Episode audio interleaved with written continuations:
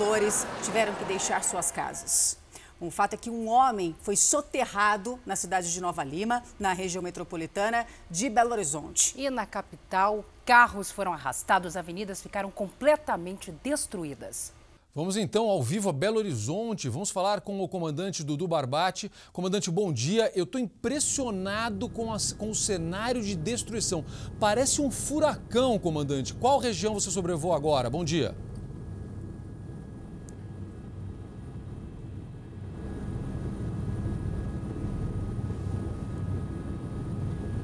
Bom dia a todos. Olha, Zucatelli, é impressionante mesmo. Parece que uma bomba caiu aqui em Belo Horizonte. Nós estamos sobrevoando uma das regiões mais nobres aqui de BH agora, a Praça Marília de Dirceu, no bairro de Lourdes.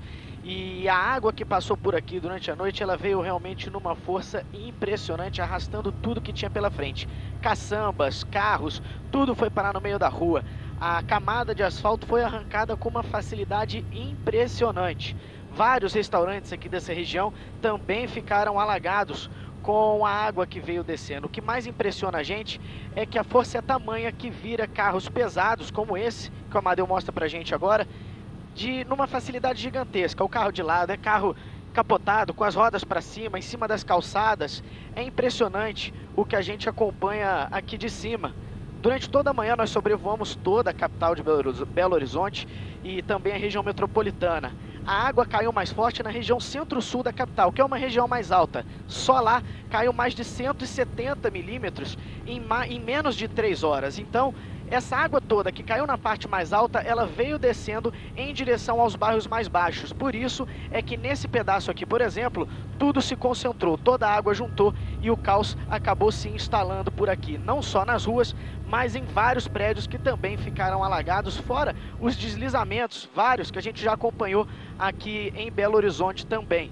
Então, fica importante aí ficar o nosso alerta para o povo aqui de Minas Gerais, evitar sempre esses pedaços. A Defesa Civil está fazendo um trabalho impressionante aqui de atenção para evitarem, para as pessoas evitarem essas áreas de risco, principalmente de alagamento tem várias mensagens através das redes sociais, dos telefones, para sempre avisar e sempre monitorando em tempo real os pontos em que estão mais alagados. É importante a população dar atenção a esses alertas para evitar situações mais graves e acabar com uma destruição total como essa que aconteceu aqui na região de Lourdes, região mais central até de Belo Horizonte, mas uma das regiões mais nobres aqui de BH. Voltamos ao estúdio. Impressionante mesmo, comandante. Obrigada viu, pelas informações. Eu não me lembro de ter visto um, um bairro inteiro, uma região inteira destruída nessas proporções por causa de chuva. A gente conversa agora com a repórter Raquel Rocha, que está num dos bairros mais atingidos por esse temporal, né, na zona sul de Belo Horizonte. Raquel, bom dia para você. Como é que está a situação por aí agora, hein? Além da limpeza, né? Como a gente está vendo um dia depois do temporal. Olá, muito bom dia para vocês, bom dia para quem nos acompanha. Olha, como você disse, é um dia de limpeza para o pessoal aqui do bairro Santa Lúcia, na região centro-sul de Belo Horizonte e também em todo o entorno. Olha só, o pessoal aqui da prefeitura já chegou para fazer o recolhimento do material que estava aqui jogado no chão, é, pedaços de concreto, placas de asfalto, tudo isso se soltou. Esses dois carros ali, eles foram parar um em cima do outro porque foram arrastados pela correnteza. A água, segundo informações de pessoas que estavam no local, ela cobriu os veículos. A gente vê que é, essas pessoas, a maioria delas, desses carros que estão aqui, elas estavam numa academia que fica bem próxima. Os carros estavam estacionados. Quando a chuva começou e a água subiu, eles foram boiando e foram parar um em cima do outro.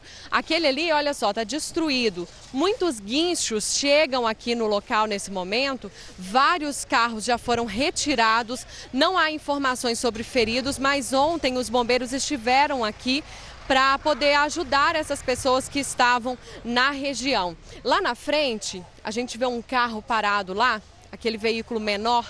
É, nós conversamos mais cedo com o dono desse veículo e ele ficou muito chateado com a situação, não por causa do prejuízo material, mas porque durante a madrugada alguém quebrou o vidro daquele veículo para poder furtar alguns objetos que estavam lá dentro. É, as pessoas reviraram o carro e infelizmente furtaram os pertences. Então as informações que a gente tem é que a população ficou assustada porque essa área ela costuma sim é, dar pontos de alagamento, mas não dá forma forma que se viu nessa terça-feira. A água subiu rapidamente e tomou conta de toda essa região. Como eu disse, ela chegou a cobrir os veículos e felizmente não há informações aí sobre feridos, porque as pessoas conseguiram se abrigar. Mas, infelizmente, houve o prejuízo material. Salce. Obrigada, Raquel, pelas informações. E só neste mês choveu em Belo Horizonte mais da metade do previsto para o ano inteiro. A gente vai conversar agora com a repórter Regiane Moreira, que ela está em outro bairro da cidade. Tem mais informações para a gente ao vivo, né, Regiane? Bom dia para você. Infelizmente, a previsão ainda é de chuva em boa parte do estado, pelo menos até o fim desta semana. Fala para a gente como é que está a situação aí onde você está. Olá, bom dia a todos. Realmente a previsão é de, susta, o que é de chuva, o que assusta os moradores. Eu estou aqui em cima de várias placas de asfalto que foram arremessadas para o alto durante esse temporal que atingiu Belo Horizonte. Eu estou aqui em um dos bairros da região Centro-Sul, foi a área mais atingida. Somente nesta região choveu 175 milímetros em 3 horas e 10 minutos. Olha só como ficou esse trecho da rua a, a, rua foi destruída, está tudo isolado por aqui. As pessoas que passam pela região estão impressionadas. Todo mundo para, tira foto, faz um vídeo. E claro que os comerciantes também tiveram um prejuízo grande. Eu vou me aproximar aqui de algumas lojas para mostrar para vocês que a força da água, ela arrombou várias portas de aço, ela quebrou portas de vidro de bancos. Aqui, por exemplo, temos um vidro todo estilhaçado de uma joalheria, muita lama lá dentro. As pessoas vão ter que conviver hoje com essa bagunça toda, todo mundo tentando colocar a casa em ordem. Aqui a porta de um banco, que também foi destruída durante esse temporal. E mais à frente, a gente continua mostrando, inclusive, os carros. Vários carros foram arrastados. Aqui é uma região de muitos bares e restaurantes, é uma região nobre da capital mineira. Havia muita gente frequentando esses lugares quando, de dentro dos estabelecimentos, começaram a registrar os seus veículos sendo arrastados pela enxurrada. A rua mais parecia um rio. É um cenário que parece de guerra, viu, Zucatelli? Eu estou impressionado com essas imagens, Rejane. Eu estou impressionado. Parece realmente cenário de guerra. E não é só nessa região. Olha, uma informação para vocês: isso é um dos bairros com o metro quadrado mais caro de Belo Horizonte, se não for o que tem o metro quadrado mais caro. Acabei de receber mensagem de uma amiga, o irmão dela mora ao lado dessa praça. Ele disse que era um rio. Ele falou: Meu Deus do céu, vai arrastar tudo. E arrastou mesmo. Arrastou os carros, arrastou os equipamentos, como você vê da academia, destruiu restaurantes, destruiu o comércio. Tem uma banca de jornal que a Rejane mostrou para a gente agora agora há pouco, que está completamente contorcida. Olha os carros virados. E o que é o asfalto, gente? O que é, é um terremoto? Olha lá, aquela banca de jornal que ele aproxima ali, contorcida. Olha, a gente vai sobrevoar agora um outro ponto. Deixa eu cortar para o nosso helicóptero, porque aí é Zona Sul, agora a gente vai mostrar Buritis. Isso é Zona Oeste de Minas Gerais, também região nobre da cidade. E o Dudu Barbate tem mais informações para a gente. Fala, Dudu.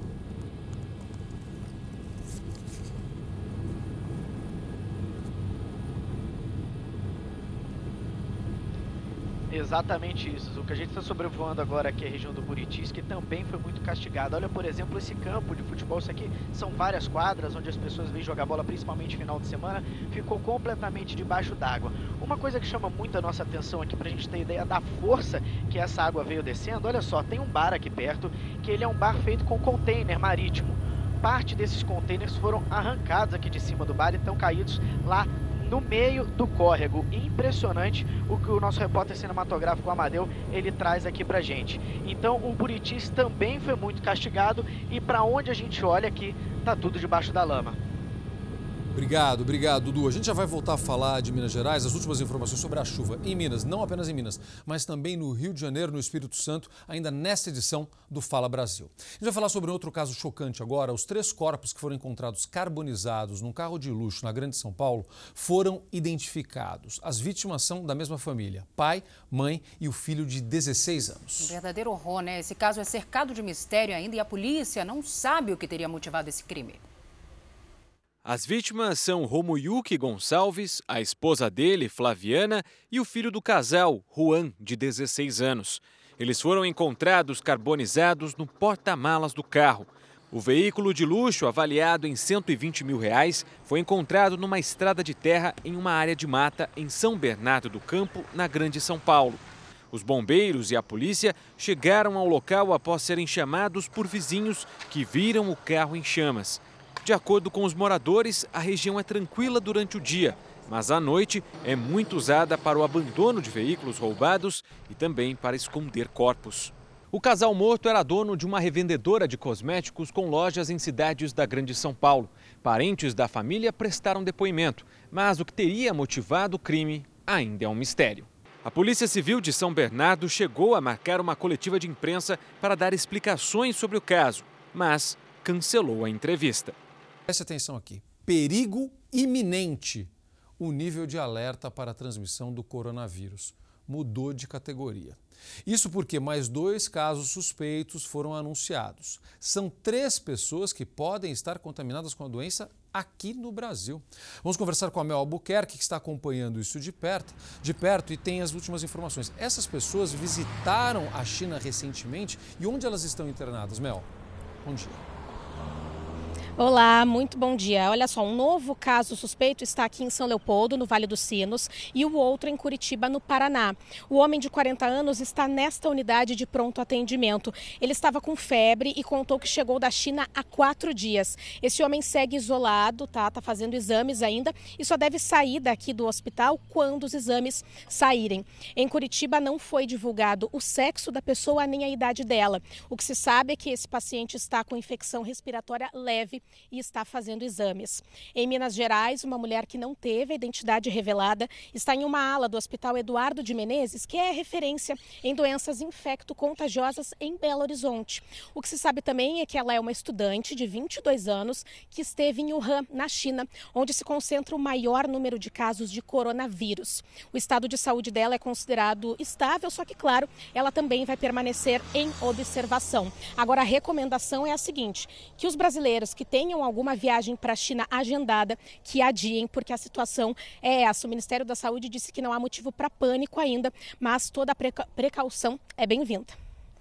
Sem dúvida. É isso, Mel. A situação é preocupante porque o Oriente Médio confirmou hoje o primeiro caso do coronavírus. 132 pessoas já morreram na China e, olha, são quase 6 mil casos da infecção em todo o mundo. Bom, à tarde, a Organização Mundial da Saúde anunciou que vai fazer uma coletiva de imprensa em Genebra, na Suíça, justamente para anunciar as medidas para conter a disseminação dessa doença. O Ministério da Saúde dos Emirados Árabes Unidos disse que a família contaminada veio de Wuhan, epicentro da doença na China.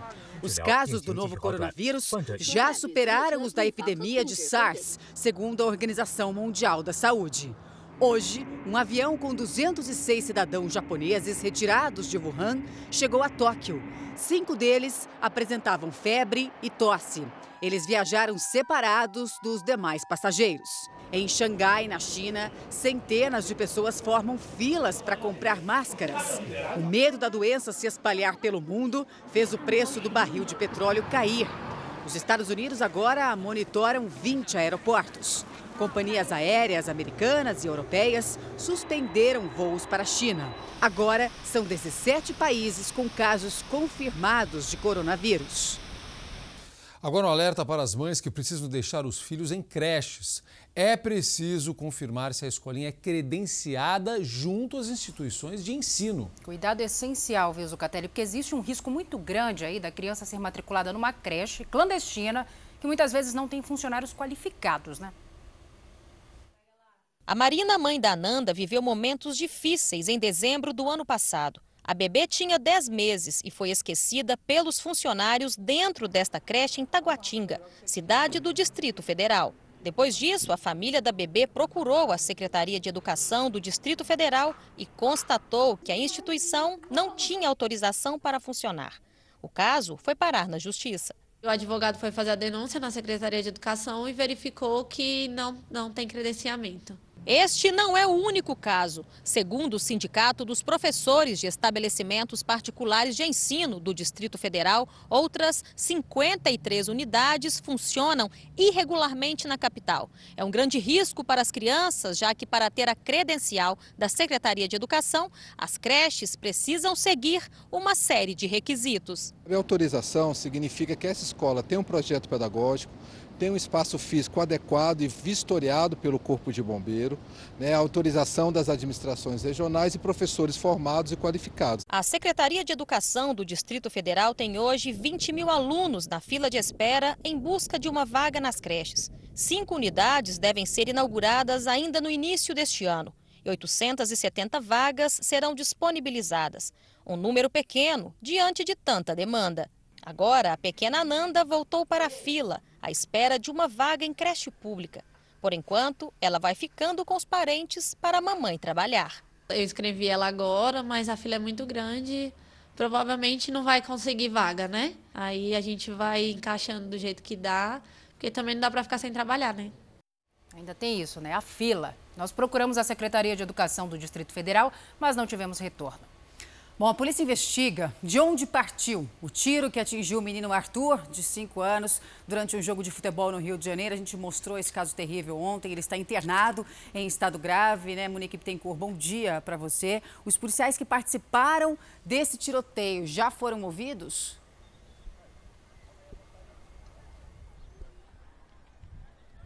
Bom dia. Olha, eles foram ouvidos informalmente, mas devem prestar depoimento nos próximos dias, assim como a família do pequeno Arthur. As armas de quatro policiais militares já foram apreendidas, elas vão passar por uma perícia e o laudo deve sair em 30 dias. O pequeno Arthur, de 5 anos, segue internado em estado grave. Ele foi baleado quando assistia a um jogo de futebol. É, havia uma troca de tiros entre policiais e traficantes. O pai dele ainda tentou proteger o filho, ele pulou por cima da criança, mas o tiro atingiu a mão do pai e atingiu também a cabeça da criança. O Arthur é a quarta criança vítima de bala perdida aqui no Rio de Janeiro, somente neste ano, e infelizmente uma delas morreu na Baixada Fluminense. Roberta? É que o ano mal começou, né? E já é a quarta criança, não dá para entender. Obrigada, viu, Monique? E a polícia de São Paulo prendeu o suspeito de furtar a casa do cantor Seu Jorge. Marcos Leandro, bom dia para você. Parece que o cantor já reconheceu o suspeito, né? Bom dia. Sim, o ladrão só foi preso depois que o cantor viu esse assaltante passar em frente ao estádio do Pacaembu, área nobre aqui de São Paulo. Ao verificar as câmeras de segurança, seu Jorge reconheceu o suspeito do crime. Dois policiais foram até o local e encontraram o homem. O cantor então gravou um vídeo ao lado de um policial militar e agradeceu à polícia pela prisão do suspeito. Seu Jorge também ressaltou a importância de contar com o apoio dos policiais quando o crime aconteceu. A casa do cantor Seu Jorge foi furtada em São Paulo no dia 2 de janeiro. Salsi Lima. Atenção, começa hoje em aeroportos de sete estados e no Distrito Federal uma ação de combate ao tráfico de pessoas. Para quem não sabe, o Brasil no ano passado bateu recorde nesse, nesse, no tráfico de pessoas. A gente vai conversar agora com a Monique Bittencourt. Tem mais informações para a gente sobre isso, né, Monique? Bom dia para você. Esses aeroportos aí, como eles foram definidos?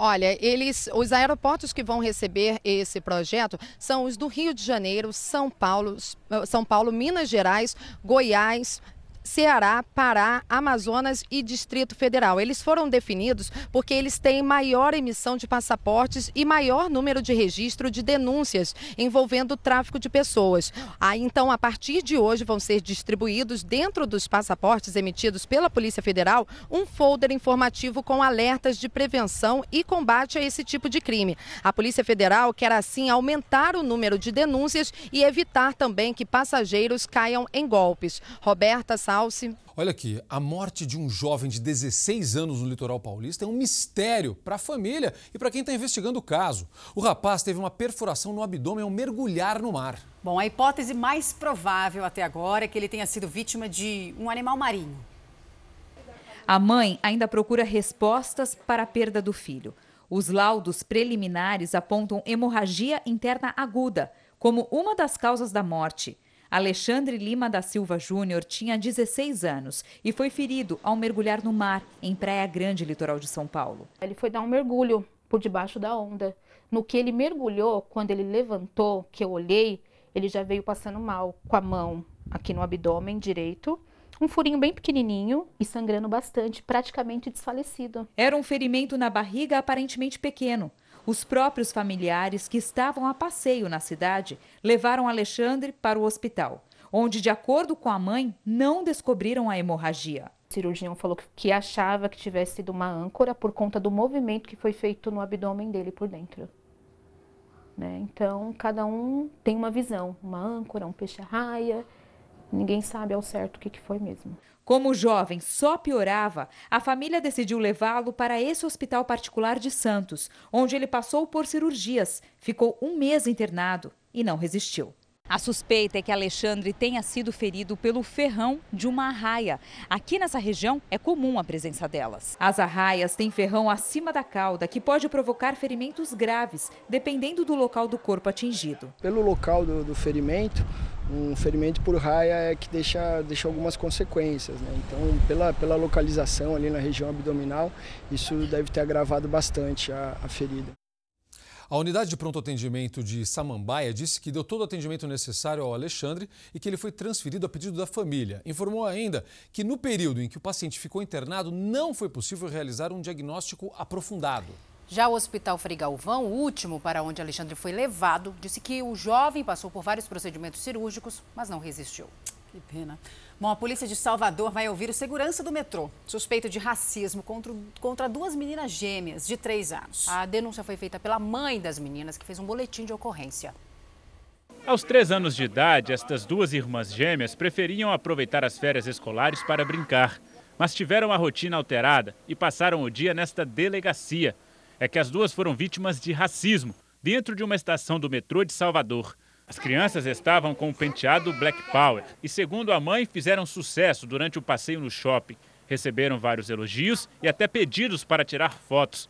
Mas enquanto aguardavam o metrô para retornar para casa, elas ouviram as ofensas raciais relacionadas ao cabelo. A mãe das meninas veio registrar queixa e disse que elas estão abaladas com tudo o que aconteceu. Logo no primeiro momento que, que o cara falou aquele, aquele, aquela maldade, né?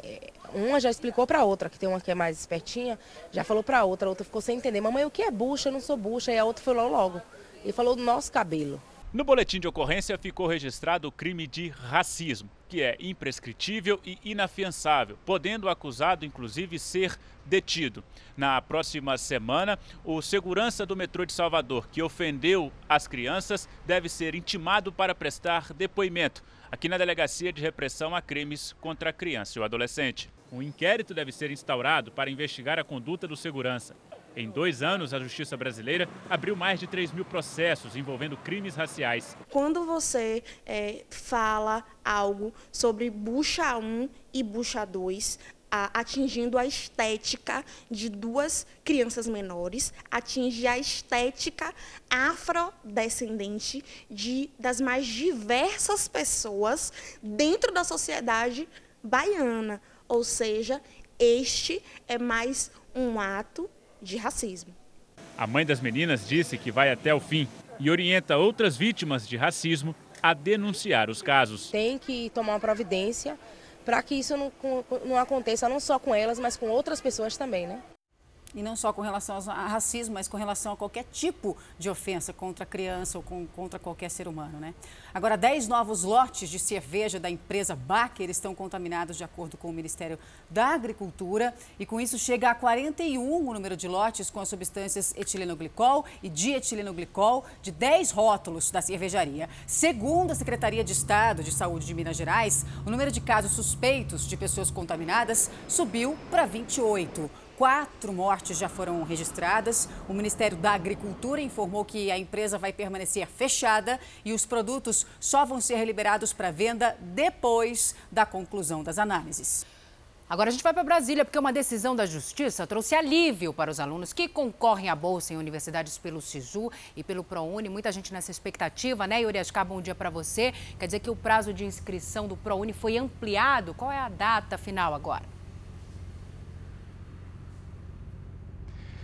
Bom dia, Sal. Se vai ser no dia 1 de fevereiro. Pelo calendário inicial, as inscrições se encerrariam um dia antes. A liberação da inscrição para o ProUni, que usa as notas do Enem para os alunos que tentam bolsas em universidades particulares, estava condicionada a uma solução da polêmica envolvendo o SISU, o programa em que estudantes que também fizeram Enem tentam vagas nas universidades públicas. O governo conseguiu derrubar no STJ, o Superior Tribunal de Justiça, a decisão da Justiça Federal de São Paulo, que impedia a divulgação do resultado do SISU, beneficiando também quem queria se inscrever no ProUni. Salce. Yuri, continuo com você agora para falar de outro assunto aí de impacto, que é a decisão do governo de chamar servidores aposentados do INSS na tentativa de desengavetar quase 2 milhões de pedidos de benefícios, né? Essa medida é uma consequência da pressão do Ministério Público? Em parte é sim, viu, Salsi? Juntando aí também a necessidade de uma análise mais ágil dos pedidos de benefícios e, claro, o atendimento ao Ministério Público, que insistia que ter como reforço no INSS somente militares seria como uma reserva de mercado. A intenção é chamar servidores aposentados do INSS que já faziam essa análise de benefícios e outros para trabalhar no atendimento ao público. O reforço dos militares ainda não foi aprovado e o regresso dos servidores do INSS deve se tornar oficial por medida provisória. Em meio ao atraso na concessão de benefícios, o presidente do INSS, Renato Vieira, foi demitido e no lugar dele assume Leonardo Rolim, o atual secretário da Previdência. Zucatelli. Cidades atingidas pelas enchentes, o nível do rio Muriaé começou a baixar. E equipes da Marinha ajudam as famílias que ainda estão em áreas isoladas. Móveis molhados, paredes sujas de lama. O rio Muriaé aos poucos volta ao normal, mas os prejuízos são grandes. Itaperuna, no noroeste do estado do Rio, foi um dos municípios mais atingidos. Mais de 3.500 moradores continuam desalojados. O reforço no trabalho da Defesa Civil Estadual vem da Marinha do Brasil.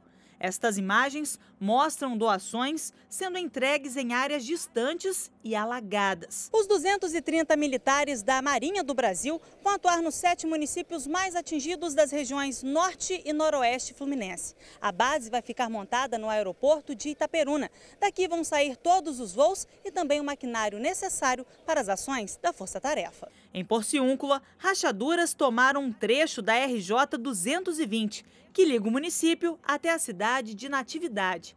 A força-tarefa da Marinha vai trabalhar para desobstruir vias de acesso e entregar água potável para as vítimas das enchentes. Estamos prestando é, apoio à distribuição de mantimentos e água pelas regiões mais atingidas. Essa água potável é muito importante chegar às famílias que estão isoladas, que precisam de um alento nesse momento difícil aqui no, nessa região.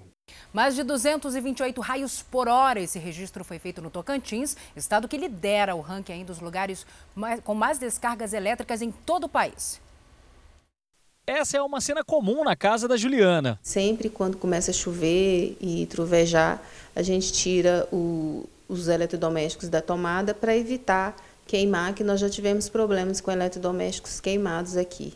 É que a Juliana mora em Palmas, na capital do Tocantins. E segundo o INPE, o Instituto Nacional de Pesquisas Espaciais, o estado é recordista na incidência de raios. Um levantamento mostrou que em 2019 o Tocantins liderou o ranking nacional de raios por quilômetro quadrado. Foram mais de 2 milhões. A lista traz ainda dois outros estados aqui da região norte: o Amazonas, em segundo colocado, e o Acre, ocupando a terceira posição. Os prejuízos vão muito além das perdas materiais. Estatísticas mostram que uma em cada três pessoas atingidas por um raio acaba morrendo. Nos últimos 20 anos, mais de 2 mil pessoas morreram no Brasil vítimas de raios. A cidade de São Paulo é a que tem mais mortes, 30 vítimas. Em 2019, foram mais de 44 mil raios, um aumento de 60% em relação ao ano anterior.